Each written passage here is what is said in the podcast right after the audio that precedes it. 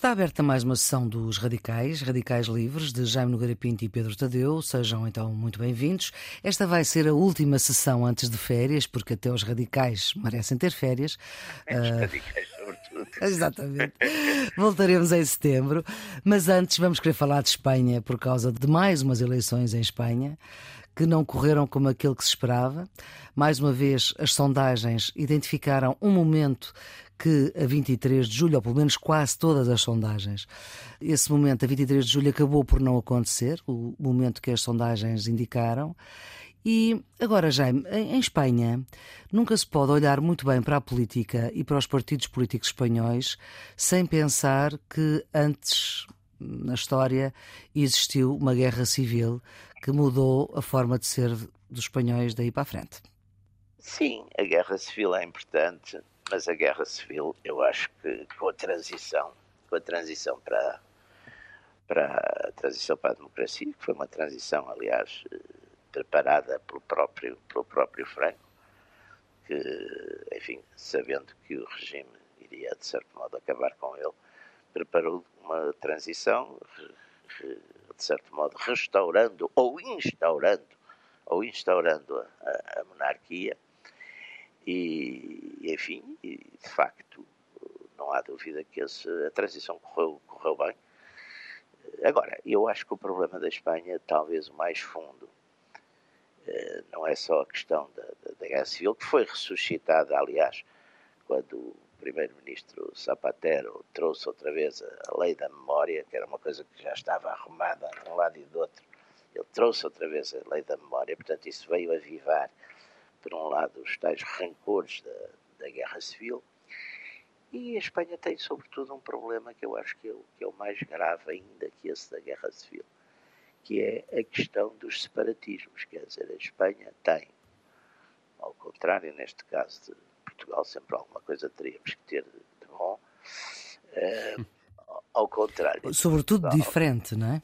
Ou, sim, temos uma coisa aí que temos, de facto, não temos no nosso, no nosso país, não temos separatismos. Espero que não os venham a criar com estas uh, veleidades regionalistas, mas creio que não, não temos e penso que aí já houve, enfim, já houve uma, há uns anos um referendo sobre isso e, e penso e espero que não, não haja ninguém com a, o atrevimento e a loucura de vir acordar esse tipo de problemas, porque não temos de facto nenhuma raiz para isso.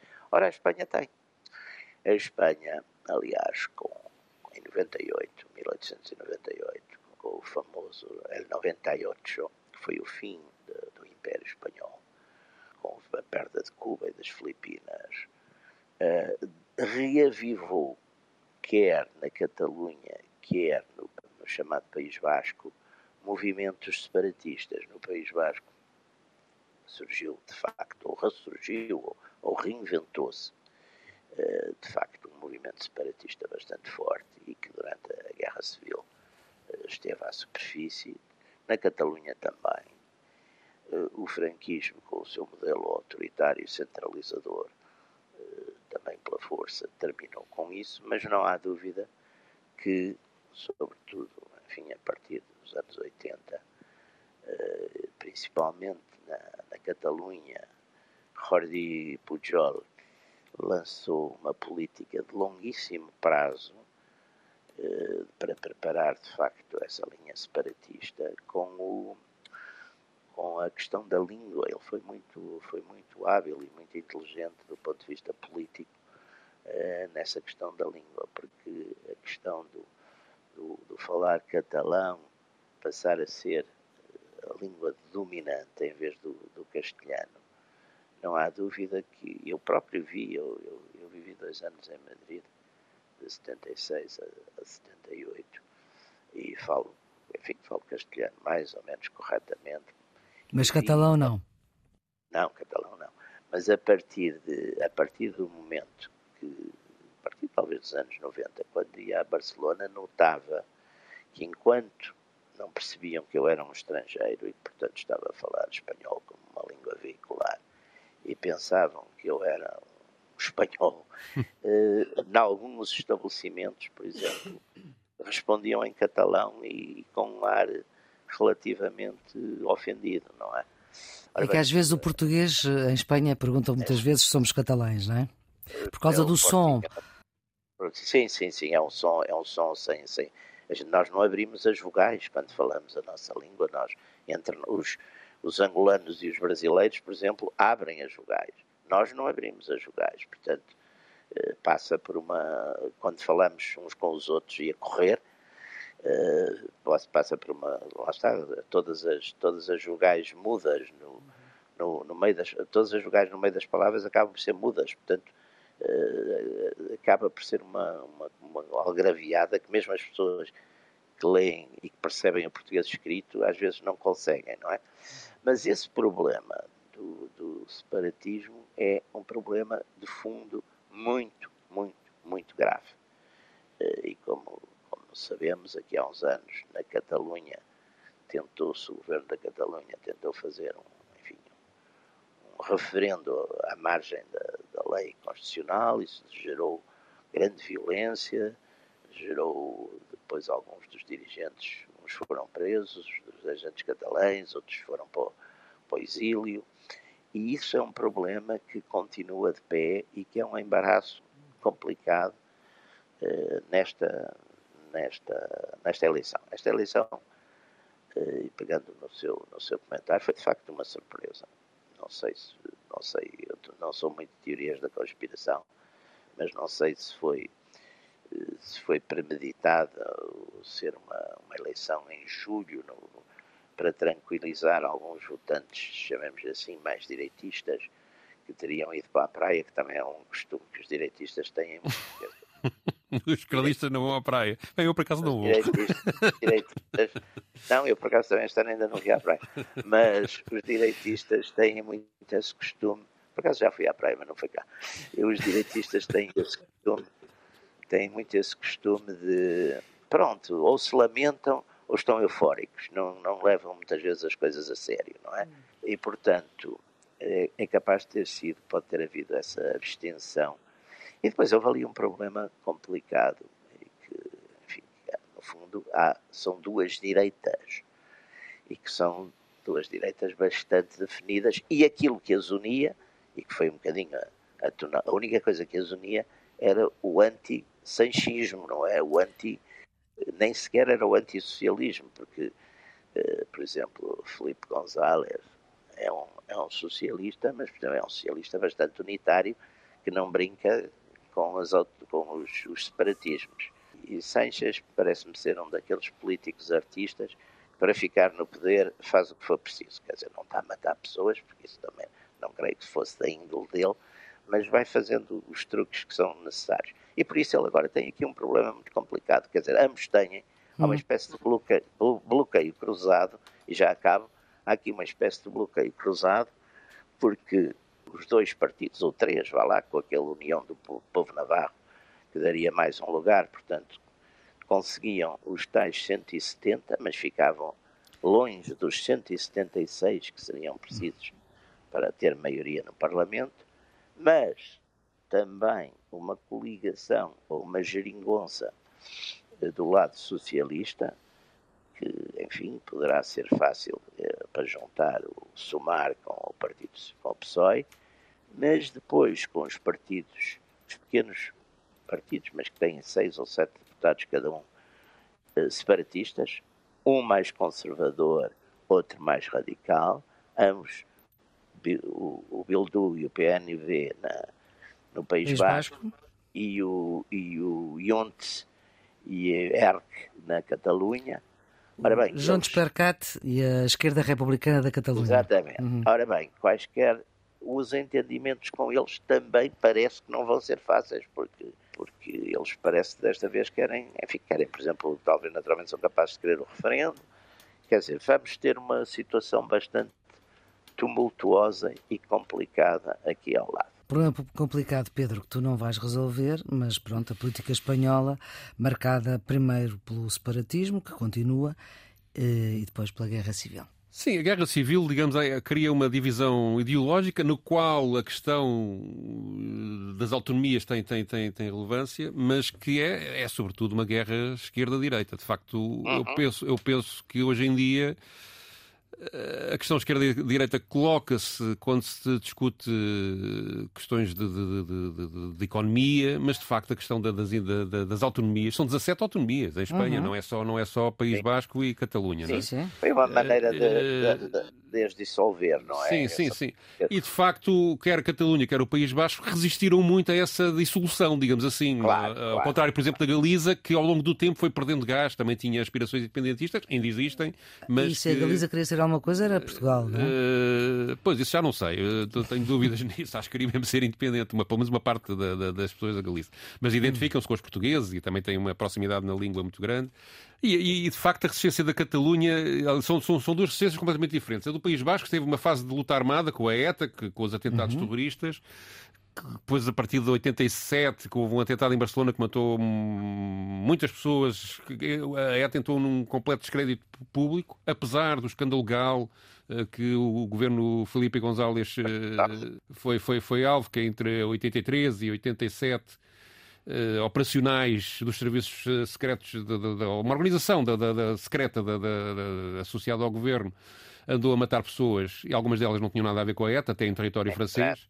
Uh, umas 20 ou 30 pessoas, e isso que deu, que deu um escândalo que, aliás, afetou Felipe González, que governou uma série de anos. Ainda ganhou em 93 as eleições sim, sem maioria absoluta, sem mas ainda se aguentou sim, até. Sim, ele teve de 82 a 96. E, portanto, o, o País Basco, depois da dissolução da ETA, que foi em 2018, eh, parece que perdeu gás, mas não é bem uhum. assim, porque de facto há movimentos políticos institucionalizados, estão a, a fazer o processo que a Catalunha uhum. seguiu durante o período democrático todo, que passou pela questão da língua oficial eh, catalã ter sido adotada na, na, na região, pelo Pujol em 78, 79, portanto logo no início da, da democratização.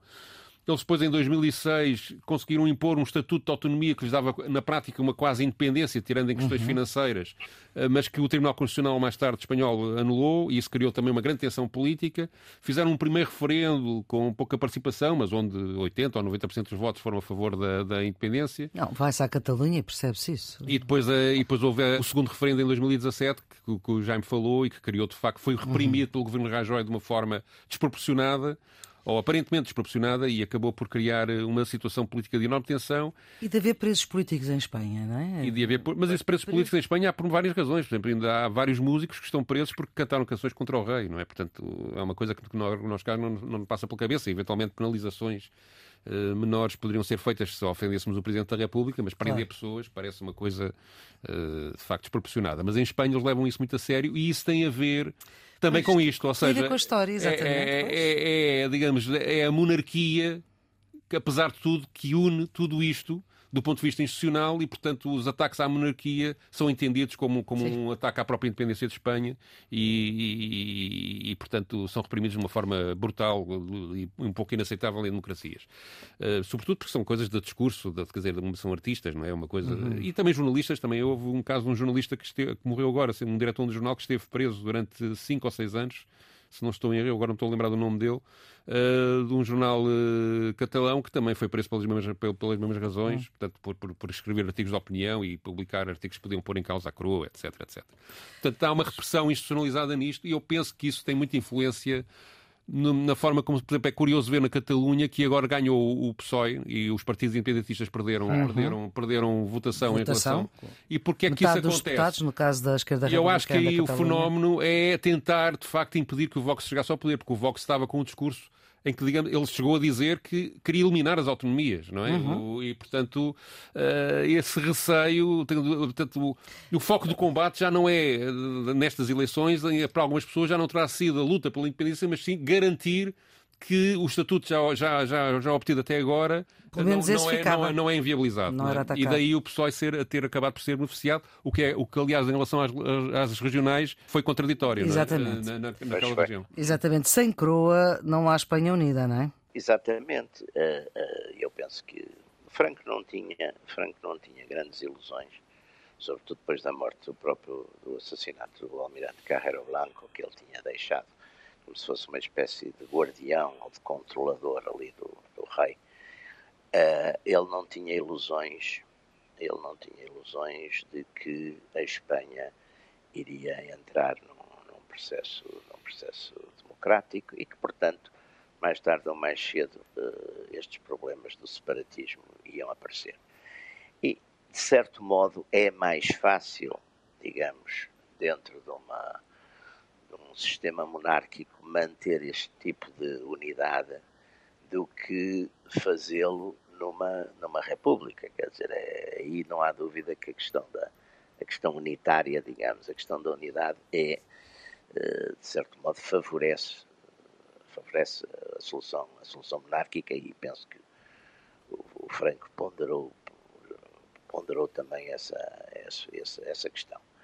Agora, é evidente que também uh, começa a haver dentro da, da, da esquerda espanhola uh, que negociou, é preciso ver que a, esquerda espanhola incluindo o próprio dirigente comunista, Santiago Carrillo, eh, durante, percebeu perfeitamente durante a transição que o guarda-chuva que tinham em relação. Transição é anos 75. É, 75, 77. Começa uhum. com a morte, morte do general Franco em uhum. novembro de 75 e prossegue até, se não estou em erro, até 77, 78, depois há ali a Constituição e há ali, e, e há ali várias coisas, sobretudo provocadas pelos atentados, pelos atentados da ETA, e há ali vários momentos em que se sente uma certa vontade do exército de intervir. Hum. O exército de intervir. Aliás, eu, por acaso, lembro-me da época eu vivia em Espanha de 76 a 78, portanto, uhum. Apanhei esse período. Viveu a transição. Vivi a transição, porque também não podia viver aqui a transição, porque estava com mandato de captura, portanto, vivia em Espanha. Uh, e nessa, nessa passagem por Espanha, lembra-me que até uma vez escrevi um artigo, eu tinha umas, umas crónicas, mas isso já foi depois de estar em Portugal. Tinha umas crónicas no semanário Sim. e lembra-me que escrevi um artigo que eu acho Dirigido na altura por Marcelo Rebelo de Sousa ou não foi nessa fase? Não, não, ah. Vítor Cunha. Vítor Cunha Rego, sim. Era um bom amigo, apesar de termos posições, sobretudo passadas, muito diferentes, mas era, um, era uma pessoa de facto excepcional e muito lúcido, um bocado, e também um bocado pessimista, enfim, hum. mas é figura. Sim, sim, era uma figura, Vitor Cunha Reis era uma figura. escrevia muito hum. bem e era uma pessoa muito séria. Muito Foi séria, muito importante na vida do jornalismo português. Muito sério, era uma, uma pessoa de grande categoria e que eu, que eu gostei, gostei muito de conhecer e demos muito bem. Ora bem, eu escrevi um artigo a dizer porque é que o, o Franco teria sempre razão e porque é que o Salazar nunca teria razão e nos, nos, no, no que lhes sucedeu. E, e, é, e é, é, claro que o artigo também era um, era um bocadinho irónico, mas era assim. E provocador, o Franco, o Franco, o Franco era assim. O Franco, se tudo corresse bem, no sentido de que fazia-se a transição para a democracia e não havia uh, choques, não havia coisa nenhuma, Franco tinha razão. Estava bem, estava certo. Se, entretanto, tudo, se as coisas tivessem corrido mal, o Franco tinha deixado, digamos, ali uma reserva, que eram as, as Forças Armadas, o Exército intervinha e, portanto, o Franco também teria tido razão. Em Portugal, enfim, Marcelo Caetano chegava, se Marcelo Caetano tivesse conseguido fazer a transição, do, toda a gente dizia, pá, Marcelo Caetano é um tipo extraordinário, conseguiu tirar-nos daquele regime autoritário, ditatorial de Salazar e trazer para aqui um sistema de assim como não correu, aliás, como aconteceu. Pensava, epá, o Salazar deixou isto entregue ao Caetano, portanto, o Salazar nunca teria razão e o Franco teria sempre razão. Agora, não sei, porque também já lá vão quase 50 anos e, portanto, os problemas de fundo, os problemas de fundo, e, e agora já agora também chamando a atenção, eh, eu há pouco falei na, na questão, a questão, vamos lá ver, temos a questão separatista, que é uma questão importante, muito importante. Uhum. É mesmo uma questão eh, determinante. Uh, não, não se pode falar de Espanha sem falar disso. Dizer, se as pessoas querem ser, se eu não me sinto, não me sinto nacional da nação que me atribui o, o meu o bilhete de identidade, não é? Se eu, se eu sou mais fiel à Catalunha, por exemplo, do que à Espanha, não é? Havia, um, havia uma coisa clássica que se dizia que na Idade Média um homem teria três as eh, perguntas que era és o que é que és? És cristão? És eh, espanhol ou és catalão? E ele podia responder, primeiro era cristão, depois era, nessa altura ainda não havia Espanha, não é? Portanto, era da, da, era da Catalunha, e depois podia dizer que vagamente poderia ser espanhol. Hoje em dia, a gente põe essas questões em relação à questão europeia, não é? É lá está, és europeu, és espanhol ou és catalão? E, no facto, há uma parte. Há uma parte e aí, nessa questão, há um paralelo com Portugal, que é, de facto, quem está no poder na, nos regimes democráticos, apesar destas tensões internas, apesar das divisões ideológicas, e no caso de Espanha, apesar das, das divisões eh, regionais, é um poder que partilha objetivos comuns. Se fosse o PP, fosse o PSOE, pôs a Espanha na, na, na União Europeia, na altura CE. Sim, sim. Não, é? não aliás, uh, os projetos económicos são absolutamente semelhantes, sim, sendo que, que, a economia espanhola é uma economia relevante na União Europeia. Há um uh, Espanha também. E, portanto, o, o poder vai mudando, apesar da tensão política, sobretudo nos últimos tempos, da, do ponto de vista do Sim. discurso ser, ser muito polarizada, a verdade é que as soluções políticas acabam por ser relativamente Exatamente. semelhantes. É, e isso, é, aliás, é prejudica questão, os extremos, ou seja, os é partidos. Questão de centrão também é, cá, não é? questão de centrão. Mas o centrão espanhol não corresponde ao nosso espanhol... centrão. Não, eu acho que corresponde. Sobretudo o centrão espanhol tem uma questão. Eu acho que o PSD não corresponde ao PP, isso é verdade. Não, mas o, o conservadorismo o e a ideologia que está por trás do PSD comparado. e do CDS correspondem ao o, PP. É? Eu acho que o, PP, comparado com o PSD, é um partido de extrema-direita. Sim, sim, sim. Eu, isso... Não é? Não é?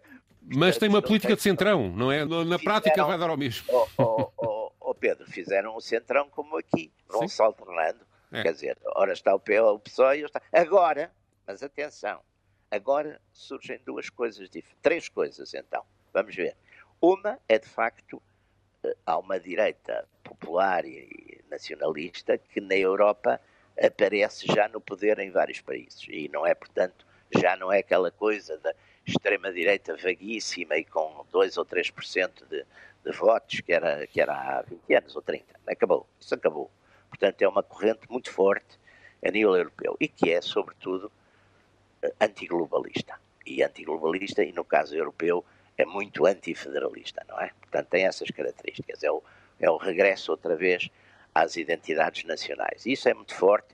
Nos países é através das restrições das imigrações, noutros países como a Espanha, e foi daí que o Vox, Vox também foi um fenómeno extraordinário, porque o Vox partiu de 0,0 qualquer coisa para uma votação. Sim, mas agora perdeu 19 deputados. Está bem, mas perdeu 19 em, 50, em relação a, ao que tinha tido na sim, altura, sim, sim. Que, na altura que o, que, que o PP, na altura que o PP estava afundado por duas coisas por uma liderança muito débil em relação às questões nacionais e com escândalos financeiros enormes. É? Sim, sim, sim. Portanto, também foi uma, uma coisa de ocasião. Agora, e depois há de facto essa questão, portanto, há uma vaga europeia que que se identifica com o Vox e que não vai voltar para trás, quer dizer, pode, pode crescer mais ou menos devagar, mas também já não é uma coisa que nos próximos ciclos vai desaparecer. E depois, em Espanha também, e isso aí tem verdade, com a história da lei da memória histórica, também se reacendeu um bocado a polémica à volta da Guerra Civil. Naquela coisa que sabe, E as questões de, de, de, identidade também. Pois, e claro, a identidade está, está, está, está muito de pé, não é? Está muito de pé. E, e também se reacendeu muito a questão, eh, aquela velha questão de, da guerra civil, é quem matou mais, quem torturou mais, quem, quem não sei quê. E, portanto, isso tudo gera para a E aí era aquele ponto que o, que o Pedro estava a chamar a atenção, e que é verdade. O, o, o Vox aparecer como hipótese de estar no governo assusta algumas pessoas que talvez exatamente não tenham ido para a praia por causa do Vox não foram para a praia. Ah, mas a participação vejo... foi muito forte. Sim, foi muito forte, foi maior que nas últimas foi? eleições. Foi. E há uma coisa que eu não vejo muito comentada, mas que me parece interessante, que é o resultado que, que, que o Senado acaba por ter, que é ah, esmagadoramente de, de, à direita. Eh, e isto é relevante precisamente nas questões da, da, da, das autonomias e da. Exatamente. Ou seja, porque o Senado pode bloquear, tem uma função constitucional entre claro, as, suas, as suas competências, e portanto qualquer negociação que haja para, digamos, aumentar a autonomia, abrir a porta a referendos, etc. Aquilo que o. Já é muito difícil aumentar a autonomia. O Senado vai bloquear, não é? Não, não, não, para, portanto, e esse é um problema, é um problema para conseguir, conseguir, conseguir um governo agora eh, porque é, é. qualquer negociação que, entre partidos pá. pode depois ser bloqueada no Senado. Sim, não há de É. é muito mais fácil neste momento bloquear, não é? Até com milhares de, de argumentos. É muito mais fácil bloquear o outro do que arranjar uma forma de avançar.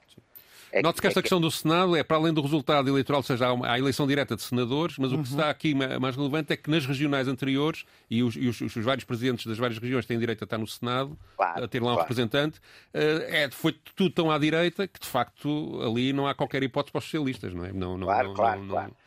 Portanto, mas isso, repare uma coisa, estamos num momento em que isso, do ponto de vista construtivo, não adianta muito, serve como força de bloqueio. Exatamente, é uma força de bloqueio. Ou seja, é. bom, mas a gente aqui também temos que entrar na, na chamada linguagem schmittiana. o que define a política é o inimigo principal, quer dizer, aqui é o inimigo principal. E esse fenómeno eu acho que é muito interessante, porque a questão do Vox, por um lado, por um lado também acaba por funcionar para, os, para o PP como uma, uma, uma, obrigação também de não perder, porque afinal, melhor ou pior, o Vox teve mais de 3 milhões de votos, é, é muito significativo, quer dizer, é, uma, é, o terceiro, é a terceira força política, quer dizer, nesse, nesse Mas aspecto, o Sumar está ali logo coladinho. Sim, está bem, mas a direita radical passar à frente Sim. da esquerda com um partido socialista que, que, também, que ali funciona um bocadinho como, enfim, que é, procura ir, ir a todas, não é? Procurei hum. todas, é, é, é, é, também é um fenómeno importante. É, claro que sim. Ou seja, também. o, o Sumar é a primeira vez que vai a votos. Sim, e quem estava à espera da, da, extinção da esquerda, que as sondagens chegavam, as anteriores, antes da, da constituição da Sumar, diziam que o Podemos ia desaparecer. E a verdade é que a rapidez de resposta política daquela área e a, e a, possibilidade Sim. de unir várias, várias, várias formações embora, no SUMAR. Embora, e também não se confunda que o SUMAR não é o Bloco de Esquerda. E a dirigente principal não é a mesma coisa que era o próprio Pablo Iglesias. Não, não, é mais conservador, é mais, aliás, negociou um, um, um código de trabalho, ela era ministra do Trabalho, que nós cá à esquerda mandaríamos para o lixo. A líder do, do Sumar é bastante mais interessante que o Pablo Iglesias. É um, é um Politicamente falando. É um comentário machista. Ah, pronto. Então eu, eu, não devia, eu não devia aceitar. Tem uma particular embirração com o rabo de cavalo que já não, já não há já não do Pablo Iglesias. O cavalo dos homens irrita-me imenso. Pronto. Quer dizer, não me irrita, não, não, não, não, os proíbe, mas não, não, não acho assim muito bonito. Pronto, mas das mulheres não tem nada contra, pois não? mulheres podem usar Ok, pronto. Obrigada. Então vamos lá ao somar. Eh, olha, isto é um espaço bastante livre, pelo menos. Claro, claro que sim, claro que sim. Mas pronto, mas estávamos a dizer que o somar não, não, não é equivalente politicamente ao Bloco de Esquerda. Não, não é. Ele até porque reúne várias tendências à esquerda e, a, e, as tensões internas também são muito grandes, com, com, com, com porque são Sim, tendências. Agora são, também são vieram umas coisas é? que era menos feminista. Que. Mas há aqui uma coisa que o Somar mostra, que é uh, que, apesar de haver uma, tenta, uma, digamos, uma tendência para quem à esquerda tivesse receio da chegada do Vox ao poder votar PSOE, a verdade é que criar, apesar de tudo, uma, uma união da, da, da esquerda à esquerda dos socialistas com uma proposta eleitoral autónoma tem algum resultado. A consequência é, é se a participação do governo uh, funciona como abraço de urso ou não, como, como, como, como, ou seja, se faz com que, com o tempo, a participação sistemática desta esquerda em soluções governativas com o PSOE não as vai esburoando cada vez mais e fazendo diminuir a sua influência, Sim, essa, esse, que é, que é o problema deste, deste tipo de, de, de, esse, de coligações esses encontros têm sempre problemas muito complicados. Porque... Até porque se deixam sempre passar linhas vermelhas ideológicas que anteriormente eram inultrapassáveis e depois com estas negociações vai-se cedendo, nomeadamente nas questões de laborais, que é o que me parece mais, mais Sim, decisivo nesta, nesta área. De uma maneira geral, as esquerdas tipo o PSOE ou o PS ou não sei o quê estão-se completamente nas tintas hoje em dia para essas questões. Quer dizer, é. para eles é para onde dormem mais tranquilos e quer dizer, eh, largaram completamente a chamada classe. As classes trabalhadoras também foram, estão a desaparecer, não é? Sim. Ou estão a ser substituídas por tais imigrantes, não é? Portanto, tudo isso. Ou por uma classe tudo... média que não percebeu que passou a ser proletária, mas enfim. Está proletarizada, essa sim, classe sim, média. Está, está proletarizada. Aliás, é engraçado porque a gente tem, tem às vezes percepções curiosas. Eu, eu desculpem estar a, a meter esta, esta coisa histórica que à partida pode não ter nada a ver, mas eu, eu estava a ver, porque estou a escrever um livro que mete um bocadinho essas matérias, estava a ver na Revolução Inglesa, hum. Levelers, os Levelers, que são aqueles, aquele núcleo mais, mais radical que aparece dentro do New Model Army do, do, do Cromwell, uhum. e que o Cromwell depois domina, não é? E reprime com grande violência. os levelers, eh, ao contrário do que havia muita ideia que eram uma espécie de proletários desse tempo, não. Eram, eram baixa classe média de Londres e muitos militares e até alguns de, de cavalaria, quer dizer, portanto era uma espécie de classe média puritana e que, e que queria radicalizar, digamos, exatamente no, no plano social e o Cromwell repeliu-os, mas eu, eu, eu, eu, por exemplo, lá, lá, está, não tinha, não tinha essa, essa noção, quer dizer, uhum. alterei muito. Portanto, a gente também aí tem, a gente hoje tem uma proletarização fortíssima das, das classes, uh, da chamada classe média-baixa, essa já está completamente proletarizada. E em Portugal, então, bem, em Portugal a gente também, em Portugal o salário mínimo agora que é 800, 800 Ainda não chega. Ainda não, não chega, chega a 800. Exatamente, não chega. Em Espanha, apesar de tudo, acho que é um bocadinho mais, é perto de 1200. Acho que em Portugal o melhor exemplo que a gente tem dessa, dessa dificuldade de, de, de, das classes médias é ver as pessoas que têm carros bons a, a trabalharem em, como taxistas, como em TVDE, não é? é que é uma pois. quantidade em Lisboa. Não, e agora, há, e agora há aí umas criaturas que lhes furam os pneus dos, daqueles carros. Isso é dos SUVs. Vamos retomar aqui a nossa conversa sobre é Espanha, Espanha, mas com estas ressonâncias históricas todas. Pedro, tu escolheste um registro de um cientista político que vai precisamente falar desta questão que a gente estava a falar dos centros. Sim, que me parece uma questão também pouco discutida, discutida, que é ele uhum. tenta dar, ele é, é um, ele chama-se José Inácio Torreblanca, espero ter dito com a pronúncia adequada, é cientista político e é chefe da delegação em Madrid do Conselho da Europa. E é aqui no, é entrevistado pela France 24 e faz uma comparação entre a situação política espanhola e a capacidade de, de, de, de formação de governos em Espanha com uhum. o que se passa com os países europeus mais conhecidos, França, Alemanha, etc. Uh, e ele aqui que os partidos extremos em Espanha, que é um bocadinho parecido com o que se passa em Portugal, perdem votação, mas têm influência na formação de governos, enquanto nos países como a França ou a Alemanha, os países extremos, os partidos extremos, têm votações muito significativas, mas, ou seja, o centrão resolve sempre o problema e mantém-se, vai negociando entre si sem deixar que eles participem em formações governativas. Eu acho isto, não sei se é discutível, admito que sim, mas acho uma perspectiva um, interessante. Uma perspectiva, uma perspectiva interessante Vamos ouvir então. Well, this is the paradox of this election because as you say uh, to have a country such as Spain in which 76% of the seats Bem, este é o paradoxo desta eleição, porque temos um país como a Espanha em que 76% dos lugares no Congresso estão, conjuntamente, nas mãos dos socialistas e dos conservadores. Ambos são partidos fortes, quando no resto da Europa há falta deles. Mas, paradoxalmente, por causa destas dinâmicas, por causa dos blocos e dos bloqueios, os partidos dos extremos, mesmo quando descem nas eleições, são muito influentes e cobram um preço elevado, tanto para o PP como para os socialistas. Portanto, esta é a história da falta de capacidade do PP e dos socialistas de pelo menos organizarem as instituições e organizarem como os governos estão formados, para, em vez de dependerem dos extremos, poderem talvez depender de acordos entre si para fazer perdurar um pouco mais políticas convencionais, políticas mainstream e assim por diante. Quando estes partidos, PP e Vox, por exemplo, em questões europeias, em matéria de política externa e na gestão básica da economia, concordam em muitas coisas, e quando vemos estudos de opinião política em que os cidadãos manifestam o desejo de que os partidos concordem, não necessariamente num governo de coligação, mas que concordem mais com o que há a fazer encontramos assim numa espécie de paradoxo, o de estarmos agora mais nas mãos de partidos extremistas, apesar de os partidos extremistas terem tido um desempenho muito mau. despite extremist parties bad.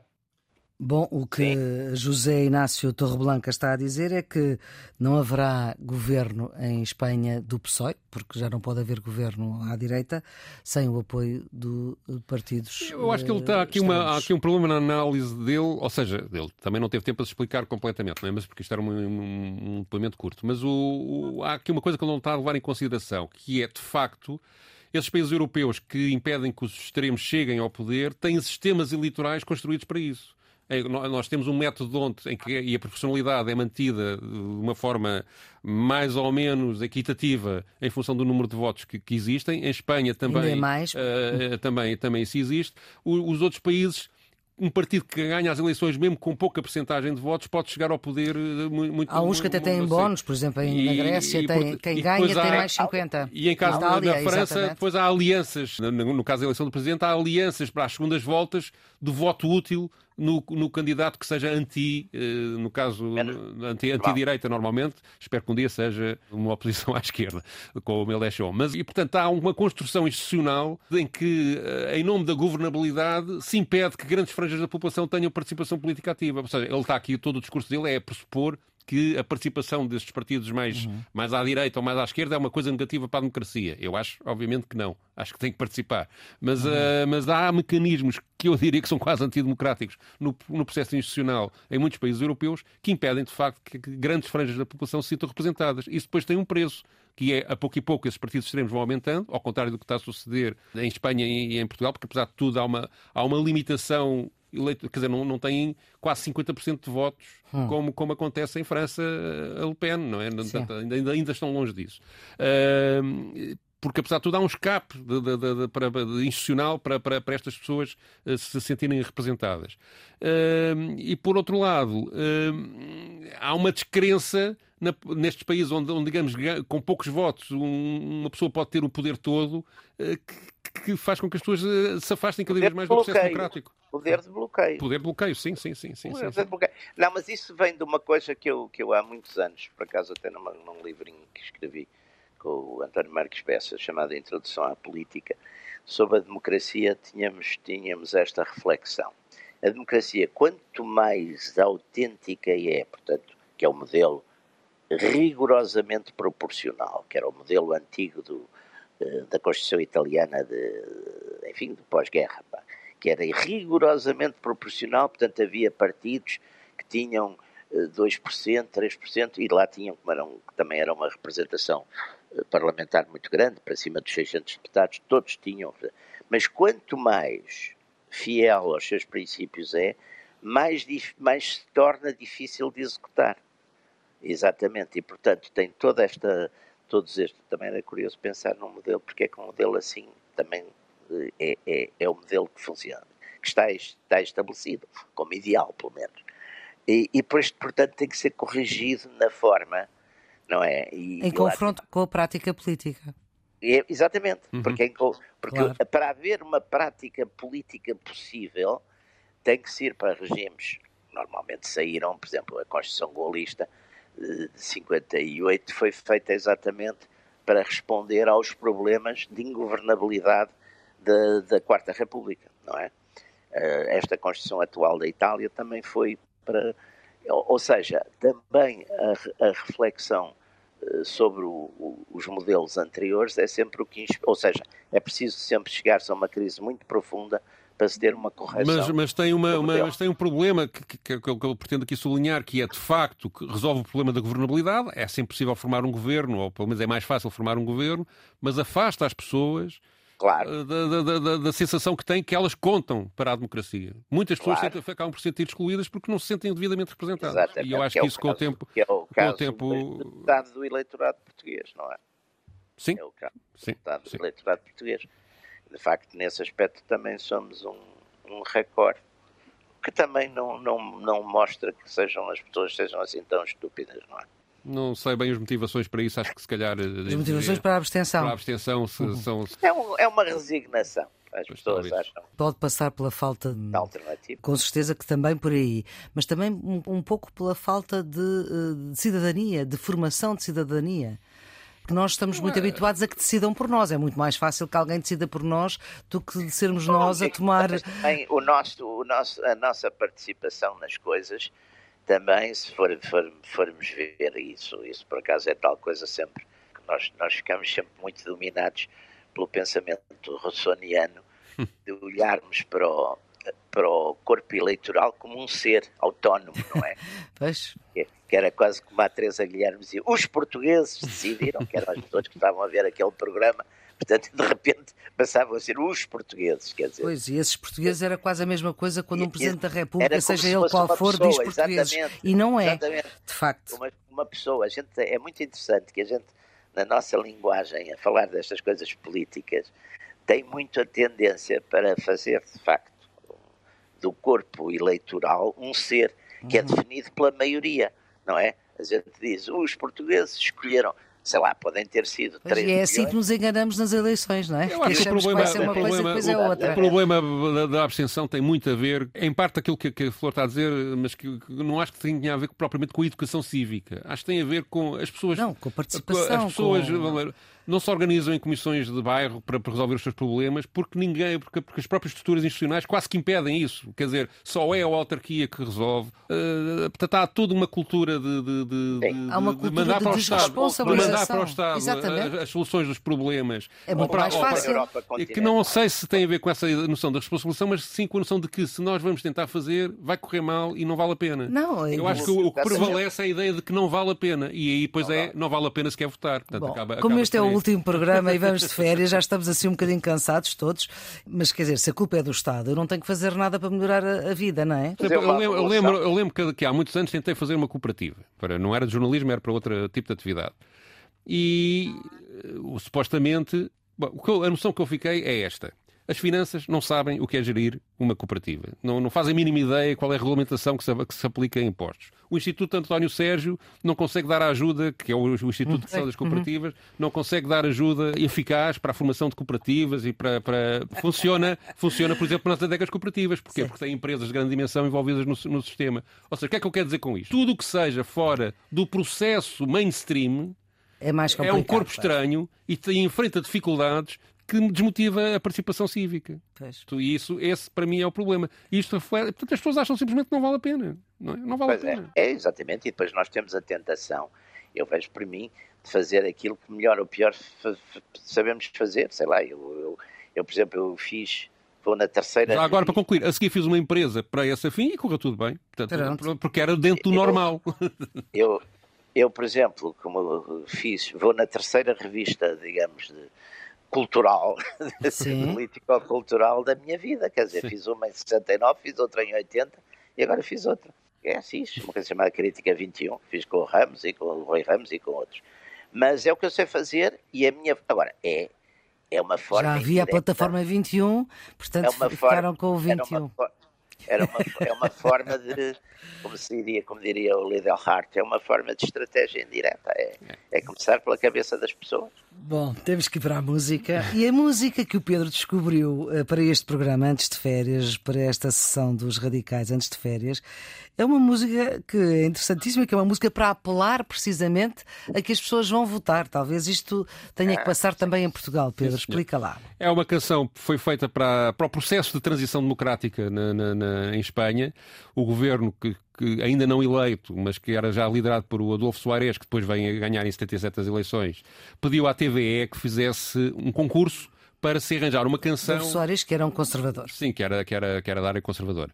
Ah, mas ainda não havia PP. Foi- foi- vinha, da, vinha, da, vinha da Falange, aliás. Vinha da Falange, ele foi Sim. membro da Falange. Falange portanto, oficial. Sim, sim, sim, sim, sim. Eh, O que estava em causa foi em 1976 um referendo, foi o primeiro ato eleitoral após o franquismo eh, que se realizou em Espanha.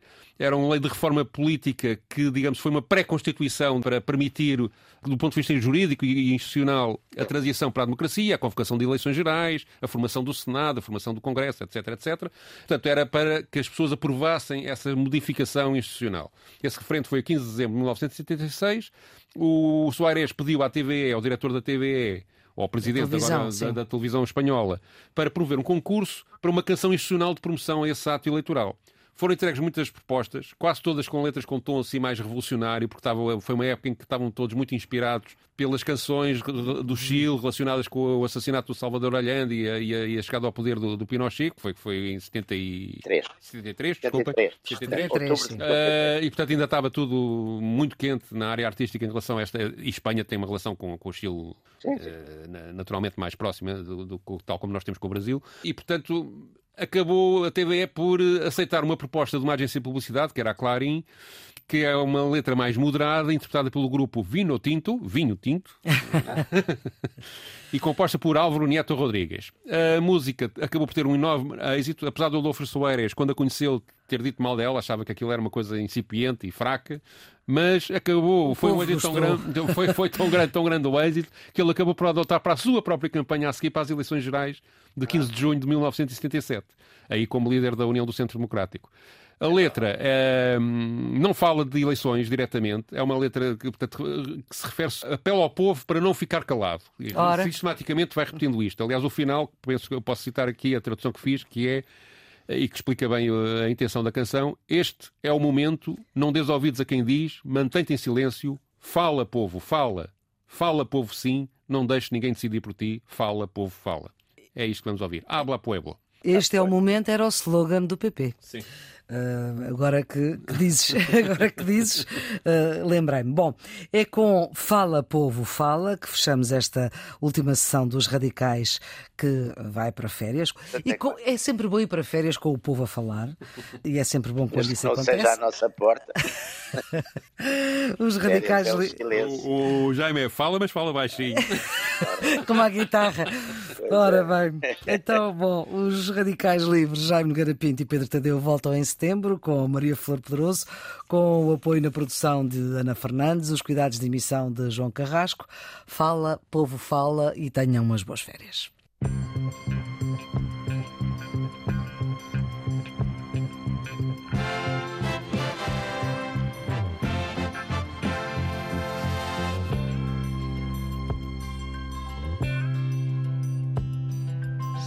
Tienes unos ojos para ver el camino que has de andar.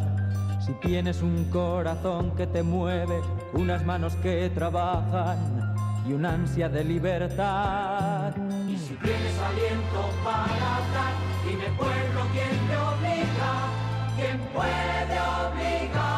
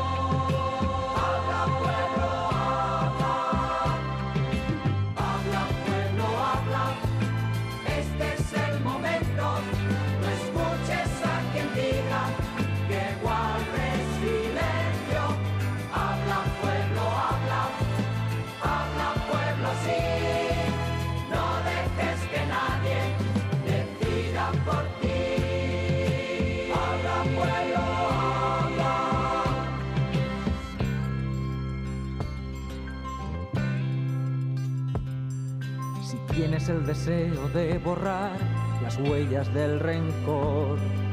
Si quieres afirmar tu voluntad, decidiendo tu destino con la fuerza de tu voz. Y si tienes aliento para hablar, dime pueblo quién te obliga, quién puede